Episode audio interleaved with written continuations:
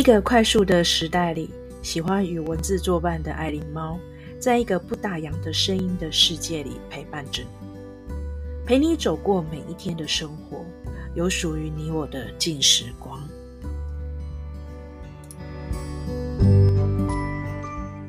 呃，很平安啊，然后很顺心，然后疫情呢赶快结束，爱琳猫依然还是在过着这个废柴日子。不过呢。如同呃，爱琳猫在之前有呃分享一些，就是在这个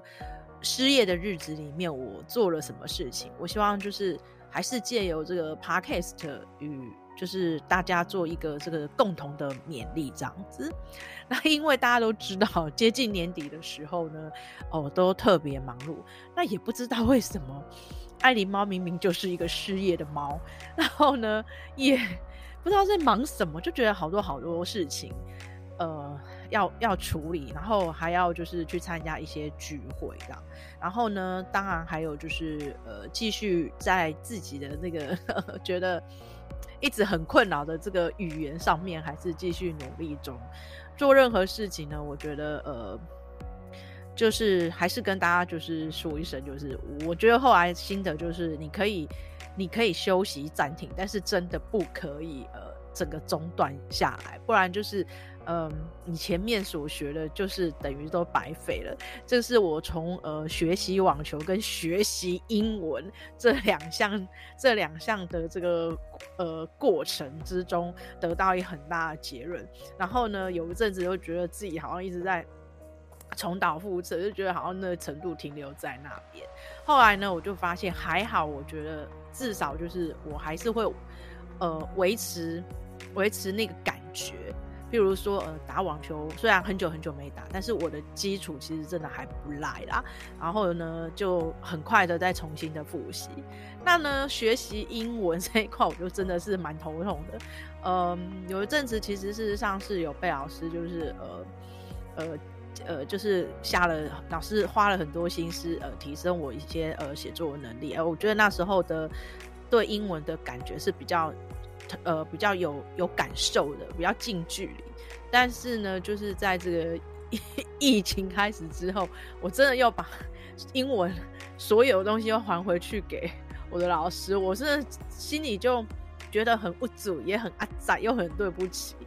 那后来，因为最近就觉得说啊，不行了啦，那个英文的部分还是要重新练习。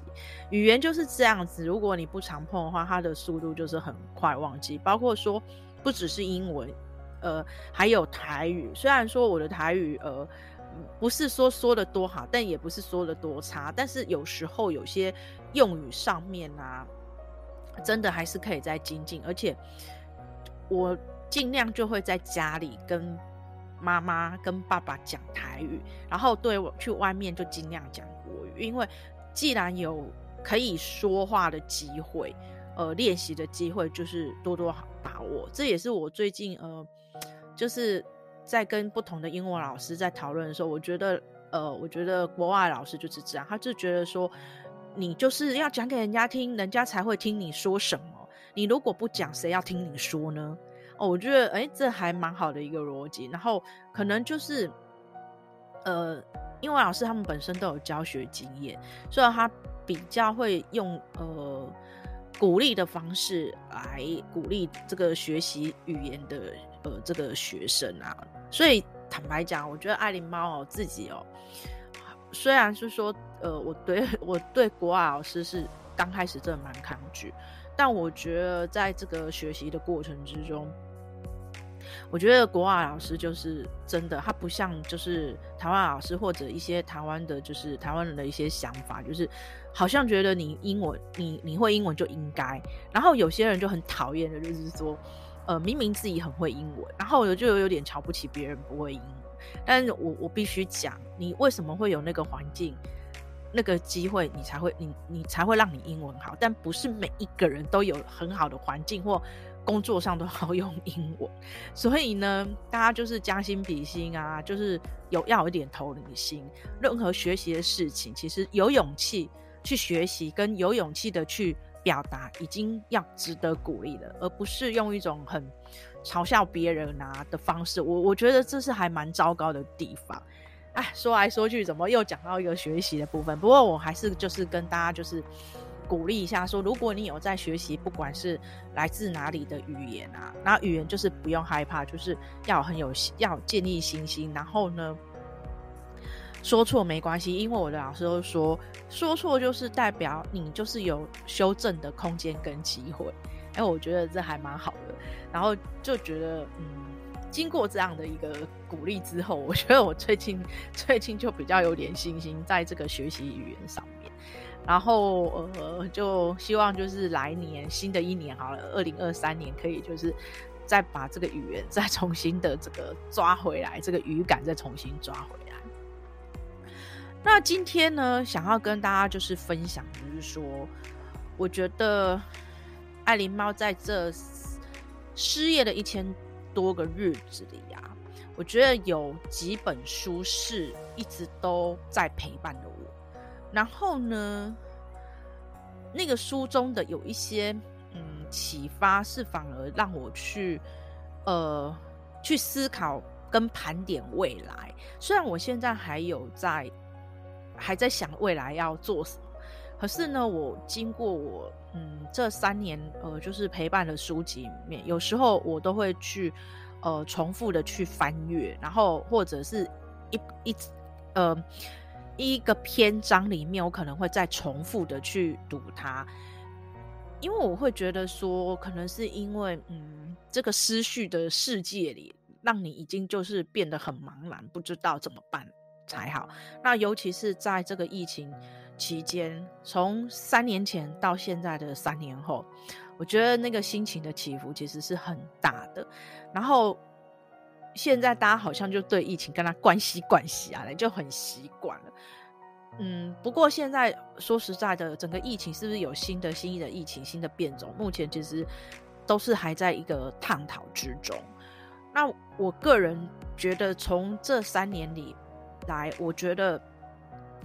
既然它已经是一个很既定的一个事实，以及全球受到疫情的影响，还有通膨这很多很多的问题，我觉得还是就是要自己建立好，嗯，自己的心心态，很正确的心态，然后呢，要就是找到一个能让自己就是说随时都保持的这个很正面，然后很正确的观观念，然后就是一直。跟着这个世界这样走下去，不管这个世界的变化是如何，这个是我在这一千多个日子啊，我就慢慢去练习这个。我我觉得有点是可以说是一个心智心智建立的一个练习，这样子哦。就是你不会要不用不要随着这个整个资讯爆炸的时代，或随着这个疫情，然后很多的呃很多的呃负面的，然后影响自己。因为我我我觉得就是我们的生活，事实上还是要过下去，然后我们的路还是继续要走，你不可能一直在往回头看，这样。那当然就是在这个生活之中，你如何去建立自己很正确的心态，这这个都是需要不断去摸索、去调理、调整的。那爱琳猫就会觉得说，我与其在那边很难受，我不如就把我手上。手上以前呃曾经看过的书，或者是没有做过的事情，不曾尝试过的事情，我就是想利用这个时间，我好好再重新去梳理、去理解，以及就重重新鼓起勇气去呃探索它这样子。那那时候我就记得说，我在二零一八年的时候啊，哦，我就买了一本书，是二十一世纪的一二十一堂课这一本书。相当有名，但是我觉得是一个巧合。我最近才发现，呃，因为要做这个题材，然后我重新再去整理这个资讯的时候，发现这一本书居然最近真，居然又重新重新出来，然后是真定版，然后我就觉得说，啊，怎么那么巧？呃，这个这一本真定版刚好就是，诶，出现的时候正好我也要，呃。来分享这一本书的这个心得跟内容。那我也不是说要呃跟大家说啊，你一定要去看这一本书，只是这一本书是我在疫情的前就已经先买下来，然后读了几篇文章。那我知道作者这个哈拉瑞，他是非常非常很知名的这个历史学家。那我大概先介绍简简单的介绍一下他的这个这个就是他的简单的那个月呃简单的介绍这样子哦。他他其实是一九七六年出生啊，其实现在四十六岁，嗯，然后然后呢，他其实是同性恋。然后有一个男，有一位男性的这个配偶这样，那他现在就是在这个呃以色列的耶路耶路撒冷希伯来大学、呃，就是教书，然后当教授。当然，他有做了很多很多的研究。那他本身学的就是这个历呃历史学跟军军事学。其实他他学的范围其实还蛮大的。那我觉得他他最大的一个。启发就是来自于呃，就是呃，贾德戴蒙的著作，那个著作真的是非常非常有名。这三年你如果有去书局的话，一定都看得到的，就是《枪炮、病菌与钢铁》这一本书。在在这三年，就就是尤其是我记得是在疫情的第一年到第二年的时候，那时候我记得成品有规划一区是跟。疫情病菌有关系，这一本书就是在其中之一。那这一本书就是大带给哈哈拉瑞有很大的一个顿悟，所以他就那时候就意识到说，他是真的可以写有关于历史的书籍这样子哦。不过他的历史书籍并不是在讲某个什么人呃人物，或者是说某个朝代，他完全就因为因为我刚才有说他是研究。那他就用他自己有很多的论点来去谈论现在，呃，就是现在或过去，过去发生的这个这个一些演进，人类的演进，然后他用不同的观点来探讨，包括说我为什么会买二十一世纪的二一二十一堂课，因为他本身呢，在嗯二零零四年的时候，他就有出过。呃，非常非常很知名的是，呃，人类大历史。之后，二零一七年的时候又又是什么人类大命运，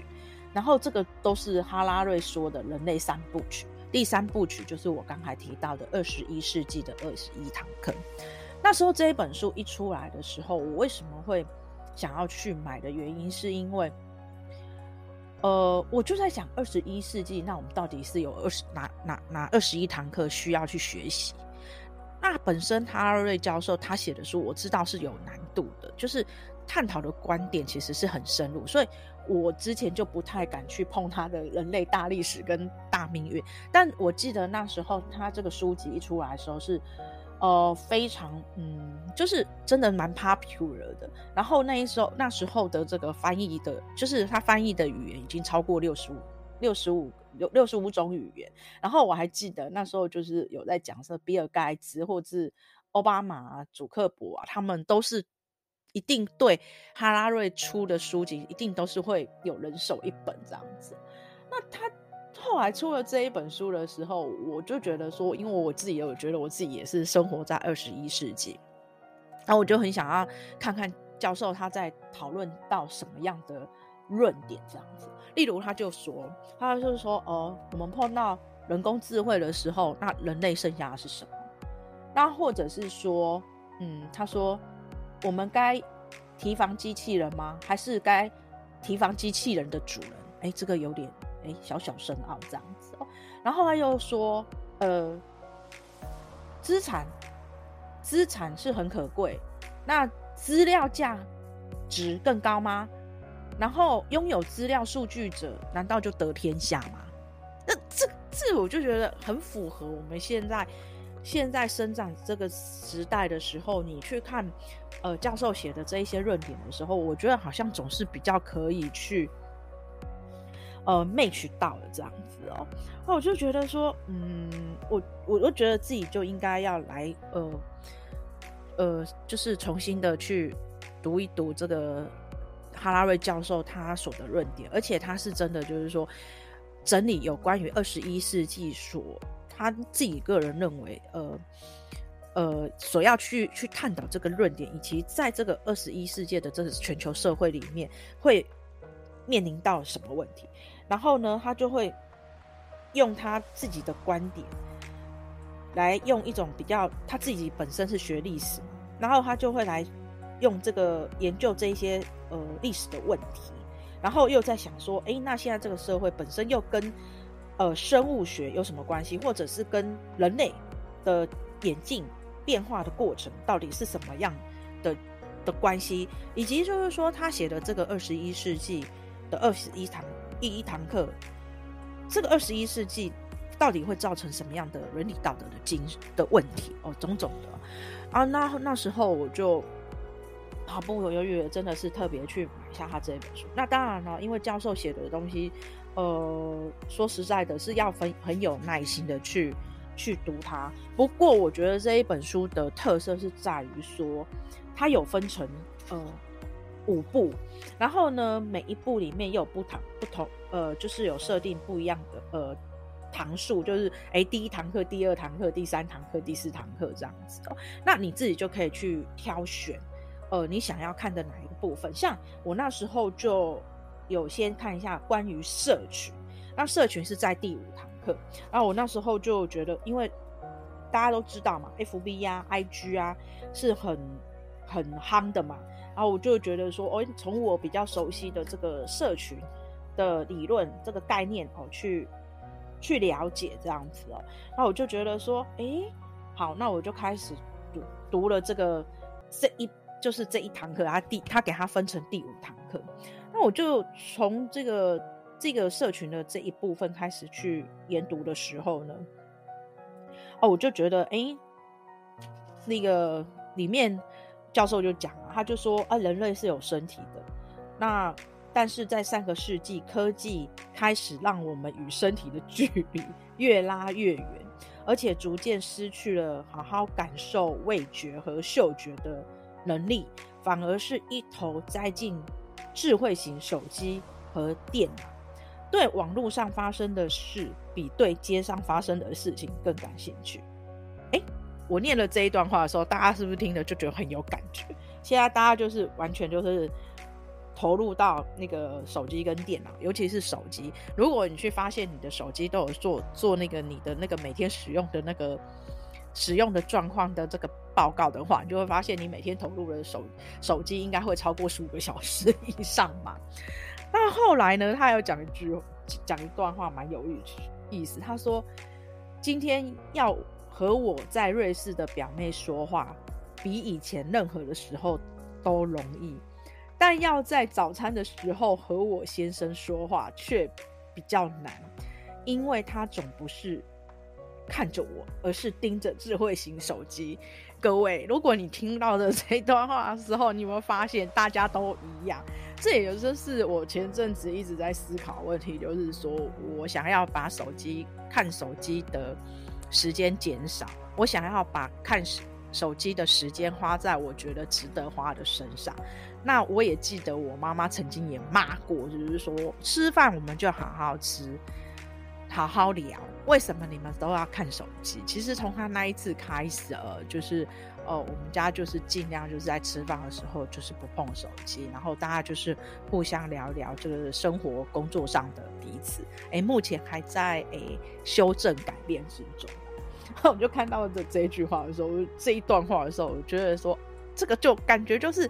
好像在说我们，就好像把现在全世界大家。呃，生活的这个些问题都有提出来过，然后我就觉得说，这个就是可以借由这样子教授写的这一些内容，啊，我觉得再重新的去去想一想，呃，我们是不是真的就是就是栽栽到就是投入到呃智慧手手机跟电脑，然后呢，我们就就跟就如同他说的，我们跟身体的距离越来越了越远，因为呢，譬如说。现在大家去用餐，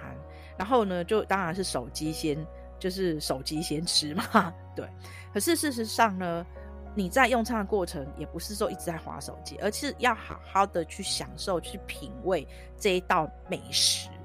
很用心去品味这一道美食。可是现在好像大家就是会边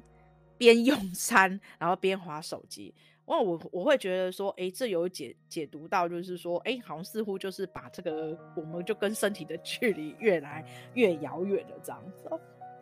那这也就是说，我从这个呃。呃，教授的写的这个书籍里面，我有时候就是觉得说，呃，这是一个提点跟一个思考，而且我会觉得从我这样子看他的读他的这个书籍里面，有时候我还会觉得说是去可以说呃去提醒自己说，你是不是也栽入这个手机跟电脑里面，然后失去了这个与身体的这个距离这样子哦。那另外呢，我再跟大家再分享，就是呃有一个部分呢，它是。第有一个部分，它是第十五堂课，它是写无知。那这无知，他要讲的是说，你知道的比你以为的少。那我觉得他这里面要讨论的就是说，呃，因为在未来几十年之间，世界呢将变得比现在更复杂。然后呢，他会觉得说，在一个资讯爆炸爆炸的社会里面，还有各种的科技装备跟。经济潮流，还有一些政治的动力之下，会让我们会去失去了这个判断。所以你要在这个一个混杂的一个世界里，你如何去分辨这个是非跟判断这个邪正？他这个也就是他也要去，他也在提出一个探讨的问题哦。那所以说，为什么我在疫情之前，嗯，买到这一本？可是我那时候是慢慢读，慢慢读，呃，就是。有时候在重复读同一个篇章，直到后来疫情之后，我就又重新的拿了这一本书。就是第一年的时候，我其实读的是比较呃密集一点哦，然后呢会觉得说心态跟感觉就不一样，就觉得说呃教授他提出的这些论点，哎，好像在印证现在的这个世界的变化。所发生的事情哦，那我自己就有点蛮惊讶的。但我觉得透过他的这个书籍啊，虽然他他讨论出一些观点出来，不过我倒蛮喜欢他最后的最后一部分是他的第二十一堂课，就是冥想。因为他自己有说，他曾经在他比较年轻的时候，他过了一个觉得很混乱的一个呃，就是很蛮难，然后他觉得他每天都。很多烦恼，他心也静不下来，而且他觉得整个世界都莫名其妙的哦。最后他后来就是因为有朋友介绍他去做一些内观禅修之后，他就说从这个内观禅修之后，他开始很多的心情，很多的思绪，他开始都是改变。然后呢，他会觉得说。呃，现在你要懂得学习去了解自己的心灵，也要去反思自己，也要懂得去探索自己的心灵的奥妙。我觉得这个是蛮深奥，但是这一部分我觉得是在这个二十一堂课，就是这个二第二十一堂课，我觉得他写到他自己的呃过程，到我觉得现在的人真的，呃，现在的人真的是说实在，是还蛮比较失去自我的，然后呢，也很害怕去观察自己。自己内心也很怕跟自己内心对话，那我就觉得说，诶，刚好教授写的最后